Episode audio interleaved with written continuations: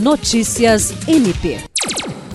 O Ministério Público do Estado do Acre participou na última segunda-feira de uma reunião com a Marinha do Brasil no navio de assistência hospitalar Doutor Montenegro, atracado no bairro da Várzea, em Cruzeiro do Sul, para discutir sobre a execução do acordo de cooperação técnica firmado entre o MPAC e o comando do 9 Distrito Naval da Marinha do Brasil, assinado em 1 de dezembro de 2021. Participaram do encontro o promotor de justiça titular da Promotoria Especializada do Meio Ambiente da Bacia Hidrográfica do Juruá, Iverson Bueno, o comandante e capitão de corveta Rafael Siqueira, o capitão-tenente Tiago Godoy e o capitão da Marinha de Cruzeiro do Sul, tenente Fabiano dos Reis. O acordo firmado entre o MPAC e a Marinha prevê a promoção de serviços de cidadania e justiça a ribeirinhos da região do Vale do Juruá em especial a população de Porto Walter e Marechal Taumaturgo, além de comunidades próximas.